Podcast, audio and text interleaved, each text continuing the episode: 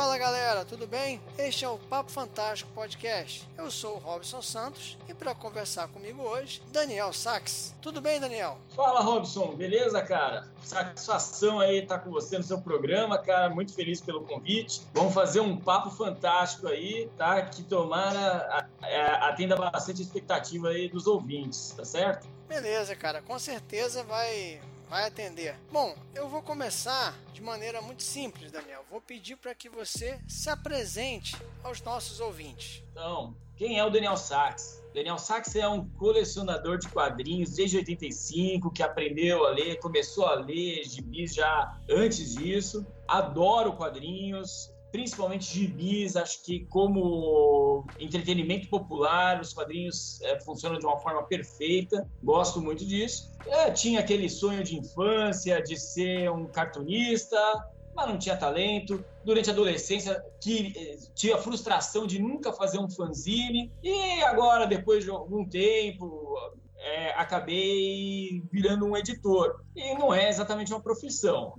Eu sou engenheiro químico, gosto muito de história, gosto muito de economia e resolvi é, assumir. Foi uma sucessão de eventos, de coincidência que me fez virar um editor de duas revistas tradicionais. Beleza, e já aproveitando aí que você falou sobre isso, eu já vou perguntar como é que foi esse, esse lance aí de você é, ser editor né, das revistas Calafrio e Mestre de Terror. Como é que aconteceu isso, Daniel? Eu sempre fui muito fã de quadrinho nacional, certo? E eu, e eu em 2015, é, uma das edições ela estava me faltando, mas daquela, daquela edições de e eu não, não, achava na loja que estava vendendo esse material. E eu estava na cidade de São Paulo para o aniversário da minha avó, quando eu estava na casa no apartamento da minha tia que morava perto do Zala. E liguei para casa do Zala, um amigo meu tinha um contato do Zala, liguei para casa dele, perguntei se ele teria essa edição e que eu queria um autógrafo. Ele falou: ah, vem aqui na minha casa. Enquanto eu visitava, foi assim, uma, aquele sonho de leitor. É, enquanto o Zala comentou que tinha muitas páginas inéditas. É, a gente passou uma tarde conversando, um outro artista apareceu ali, um amigo dele que, era, que é o Oswaldo Talo, né? E a gente conversou a tarde toda e eu acabei colocando, eh, comentando com o Zala que um amigo meu que tinha uma editora independente, essa editora é a Ink Blood Comics, que hoje eu conduzo, que ele poderia se interessar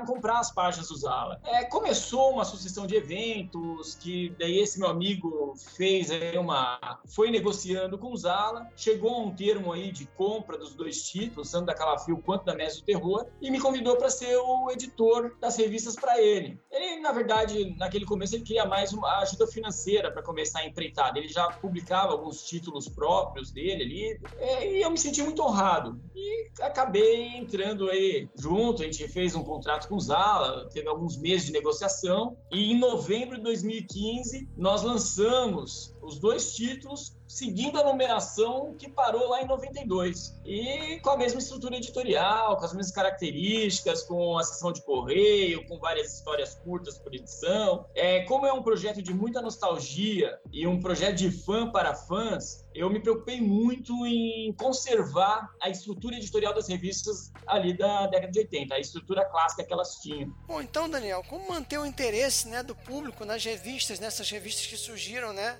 tanto tempo, né? E, e que elas voltaram né, num período completamente diferente, né? É, voltaram em 2015, tanto tempo depois. Como é que é aí a, a fórmula que você usa para poder manter o interesse dos leitores? Olha, é... Robson, é uma pergunta bem interessante, porque o mercado realmente mudou, tá? Eu até acredito que hoje haja mais leitores de revistas em quadrinhos do que na época, porém o mercado está muito mais segmentado em nichos e as vendas ainda daquela frente ainda são baixas. É, a questão da divulgação é, é, uma, é um dos meus gargalos, é, é uma das minhas ineficiências, exatamente, seria a melhor palavra para definir. Então, eu posso afirmar que ainda tem ali um público em crescimento. Esse público assistiu a mesma coisa que nós dois, dos anos 80 para cá. O que foi? As revistas em quadrinhos acabaram se tornando muito frias. Você hoje só tem uma revista, uma publicação que traz histórias. Na Calafrio, realmente, e na Mestre Terror, eu realmente me preocupei muito em trazer a principal proposta que essa revista tinha nos anos 80, que era o quê? Conversar com os leitores. Então, para isso, tem editorial, tem sessão de correio, tem coluna de conversa com os leitores, tá? Justamente para trazer o público, para ajudar a fazer a revista. Eu gosto muito de falar, eu tenho no público todo o que eu preciso para fazer as revistas e como conduzi-las. Eu tenho a crítica para saber onde eu preciso corrigir, eu tenho os elogios, que são a motivação, são o combustível do negócio. Então, é, existe uma interação constante, não só na revista, tem uma página no Facebook, tem e-mail, é sempre em, em contato com os leitores. Todas as comunicações até hoje uh, que vieram têm sua resposta e muitas delas são publicadas nas revistas.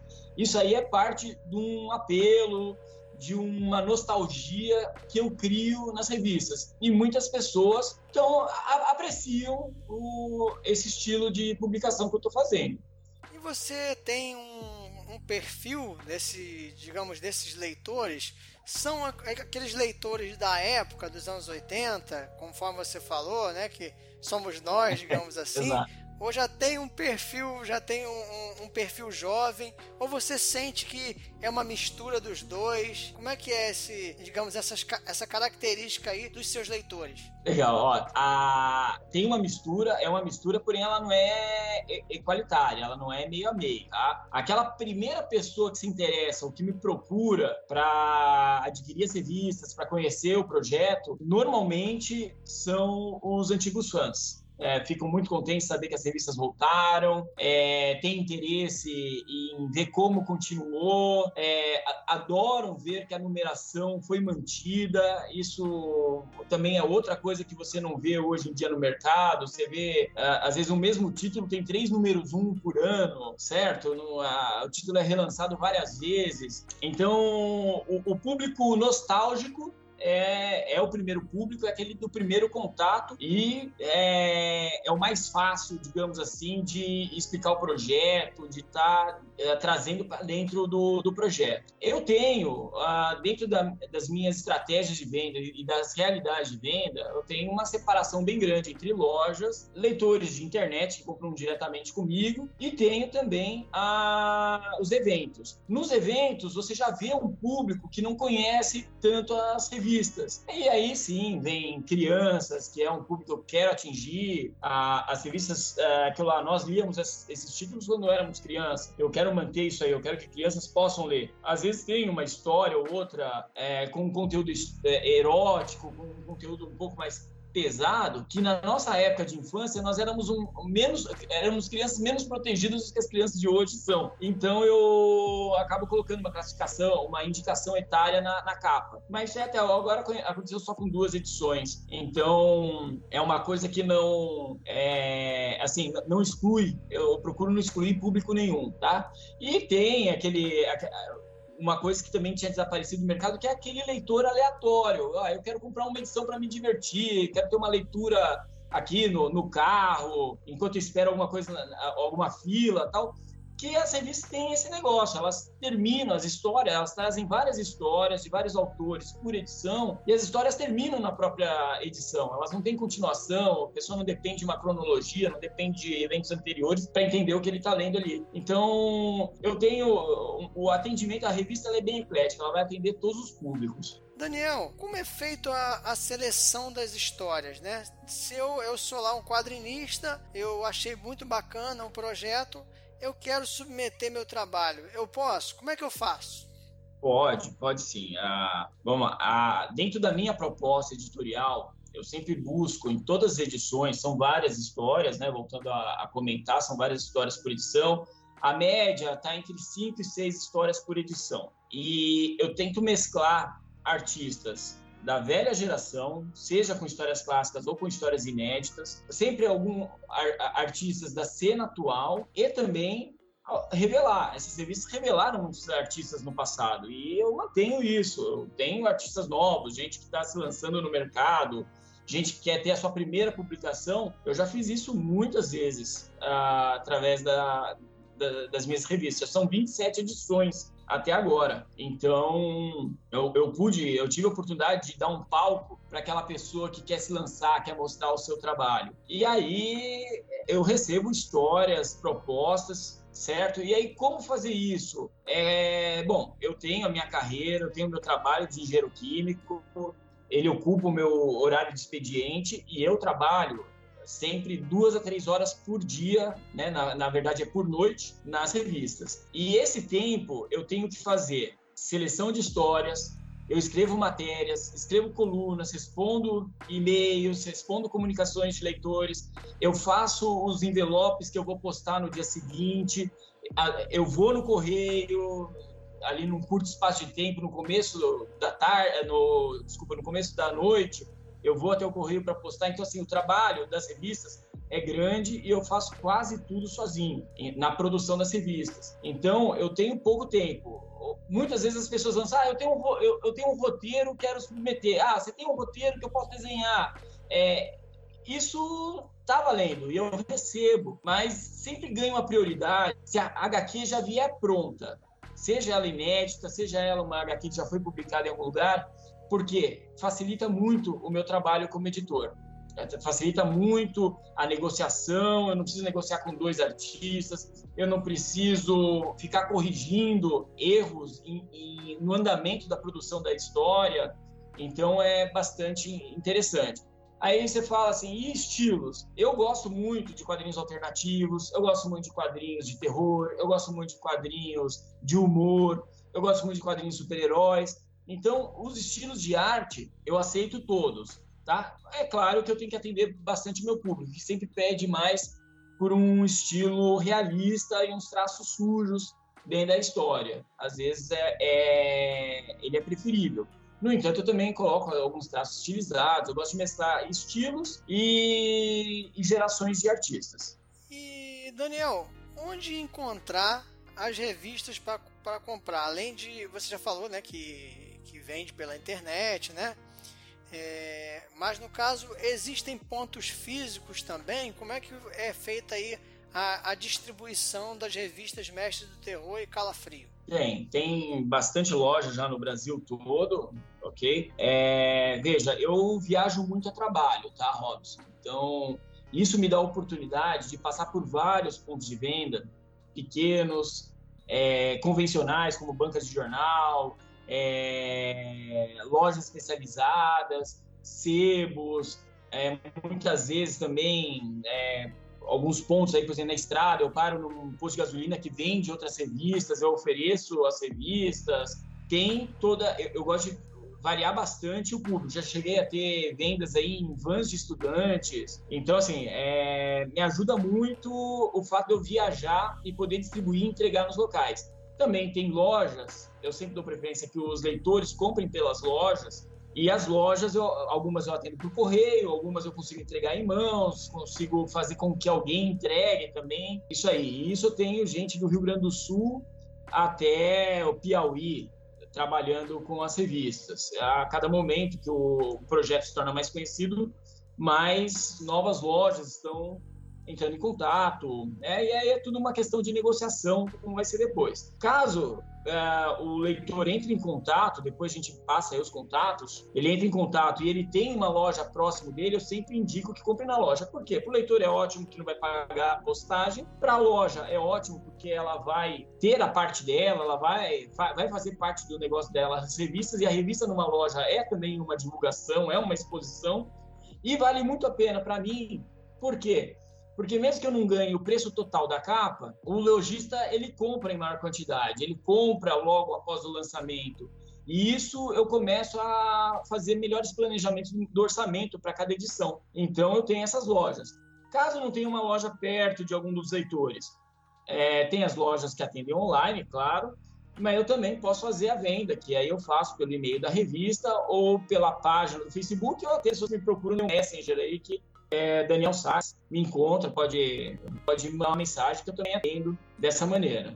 É, Daniel, uma outra coisa que me chamou a atenção quando eu redescobri, né, digamos assim, a, a, as revistas, né, Calafrio Mestre do Terror, e você até já, já tocou em alguma coisa aí no, do assunto, é a relação do preço né? Uma Sim. coisa que me espantou muito positivamente foi o valor, né, que você conseguiu é, colocar numa revista de, de qualidade, né, bem feita, bem elaborada. Qual é o mistério aí de manter uh, um trabalho tão bem elaborado, tão bem produzido, com um valor aí que cabe no bolso do leitor? Principalmente, Robson, ótima pergunta. O, o principal disso aí é a paixão pelo que eu estou fazendo e acreditar que gibis tem que ser um entretenimento barato. Ele tem que ser uma diversão acessível. Eu ainda comento com você que eu gostaria muito que meu preço fosse mais baixo.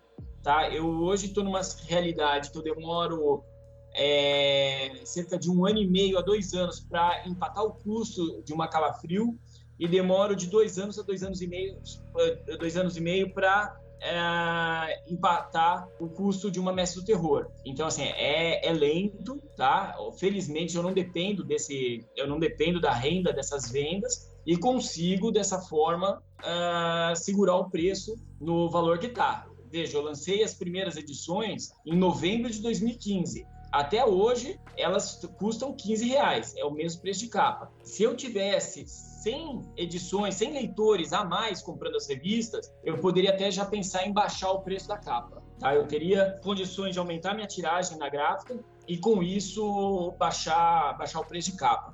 Se eu tivesse, eu posso falar que se eu tivesse uma, a, a, a tiragem de mil exemplares, provavelmente o preço da capa estaria em oito reais.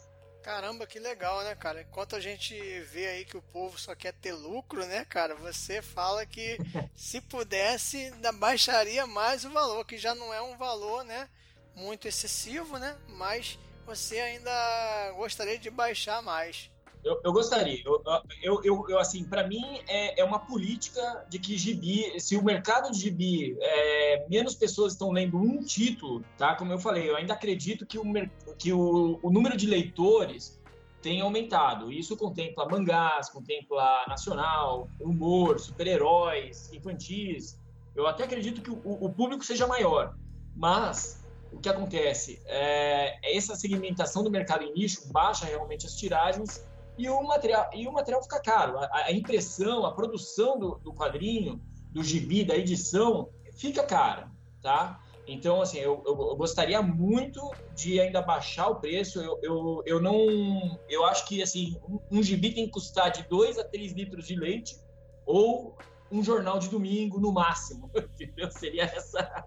A, é, esse seria um mercado saudável de quadrinhos, de uma revista em quadrinhos, para mim, é, no meu entender. Tá? Respeito muito quem publica em formato luxo, quem coletâneas, eu até admiro e gosto das coletâneas, mas eu tenho algumas ressalvas se a gente sustenta um mercado a longo prazo com a prática dessas, dessas edições luxuosas, que aí sim eu falo, quando eu, a minha preocupação é incluir todo mundo dentro do meu projeto editorial, eu tenho certeza que uma edição que seja lançada hoje por 60 reais, ela exclui muita gente da leitura de quadrinhos. Cara, verdade. Você tem toda a razão, cara. Parabéns aí pela, pela sua iniciativa e pela sua forma de pensar. Valeu.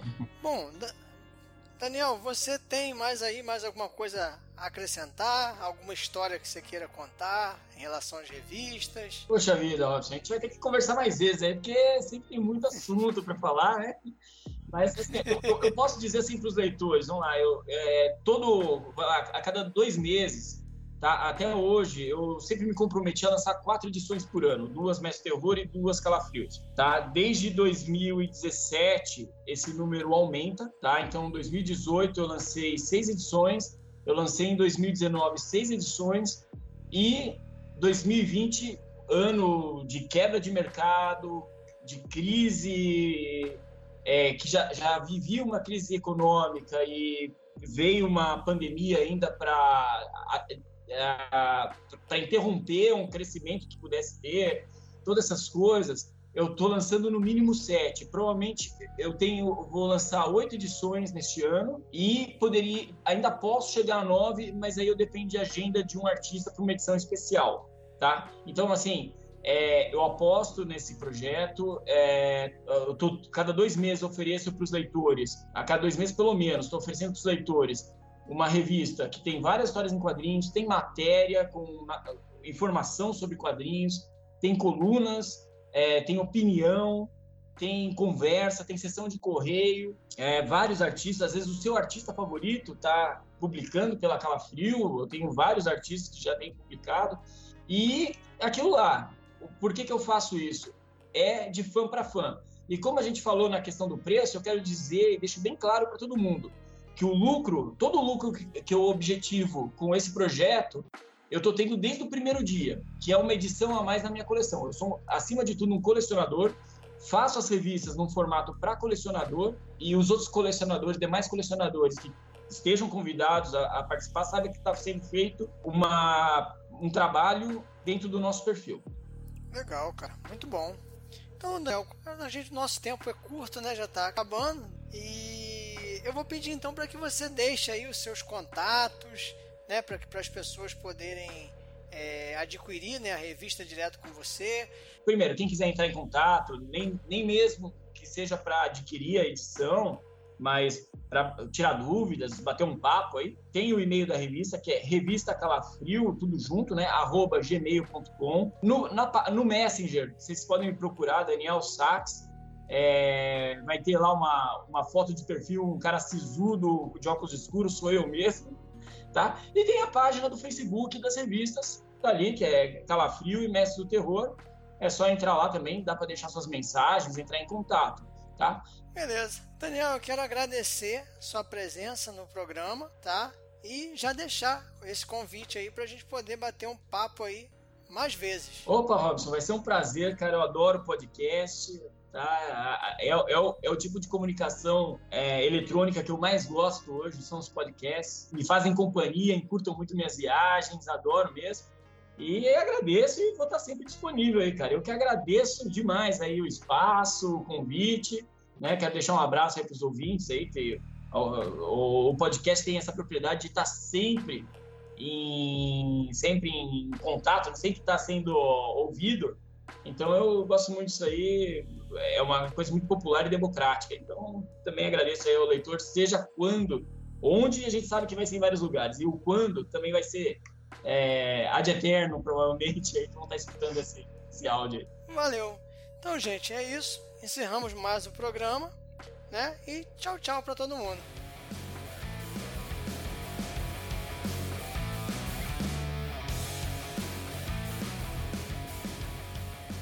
E aí, pessoal? Tudo bem com vocês? Que legal esse programa com o Daniel Sachs, hein? As revistas Calafrio e Mestre do Terror fizeram parte da minha infância. De repente, fizeram parte da sua infância também? Na época, eu lembro que eu colecionava as revistas, revistas de super-heróis, e um colega colecionava revistas de terror. Isso mais ou menos em 85, 86, a gente tinha por aí uns 6 anos, 6 a 7 anos. Então eu lembro que a gente trocava. Ele me emprestava as revistas de terror e eu emprestava para ele as revistas de super-heróis. Não faz muito tempo, mais ou menos um ano, eu descobri que as revistas é, Calafrio e Mestre do Terror estavam sendo publicadas novamente. Aí eu fui, fui buscar mais informações né, é, na internet e encontrei o Daniel no Facebook. Comprei duas edições da, da revista Calafrio. Uma é até essa que eu escolhi para vitrine, que é essa do cangaceiro, que eu achei muito, muito legal essa capa. E que história é essa do Daniel, hein? Daniel conheceu o Zala por acaso, cara. Para quem não sabe, gente, o Zala, que ele se refere lá no início da, da nossa conversa no podcast, é o Rodolfo Zala, quadrinista argentino que trabalhou durante muito tempo no Brasil e faleceu em 2016, aos 85 anos. Foi ele que criou as revistas Calafrio e Mestre do Terror, lá em 1981. Criou a editora The Art e por ela lançou as revistas. Essa editora de arte era um estúdio. Nessas revistas, pessoal, passaram quadrinistas como Eugênio Colonese, Mozart Couto, Jaime Cortez, Ota, Flávio Colim, Júlio Shimamoto, entre tantos outros muitos deles publicando seus primeiros trabalhos ali na, na Calafrio e na Mestre do Terror. E o Daniel, gente, está tentando manter a essência das revistas, conforme você ouviu aí. Isso é muito bacana da parte dele. Bom, gente, alguns recados para vocês que vêm nos acompanhando. É, agora vou falar da periodicidade do programa. A partir de hoje, 7 de agosto de 2020, o Papo Fantástico será quinzenal. Então o nosso programa estará no ar em 21 de agosto. Continuando, né? É, vou pedir para vocês que não deixem de divulgar, né? Continuem divulgando o podcast nas redes sociais, tá? Para entrar em contato comigo, é, para críticas, sugestões e até elogios, por que não? Você pode acessar a página do Facebook, né? Você entrando lá no Facebook, é, você acha fácil, é só procurar por Papo Fantástico Podcast é, além disso, né, para os mais tradicionais, também tem o um e-mail. Se você quiser entrar em contato pelo e-mail, você tem o Papo Fantástico Podcast gmail.com. Uma outra maneira de entrar em contato comigo é pelo meu site robsonsantosescritor.wordpress.com. Lá tem meu Facebook, meu Instagram, meu Twitter e é fácil me encontrar aí por essas redes sociais. O Papo Fantástico está nas principais plataformas de áudio, tá? Deezer, Spotify, Apple Podcasts e por aí vai. Eu agradeço se você me ouviu até aqui, tá? E até a próxima, se Deus quiser. Um abraço fantástico para você.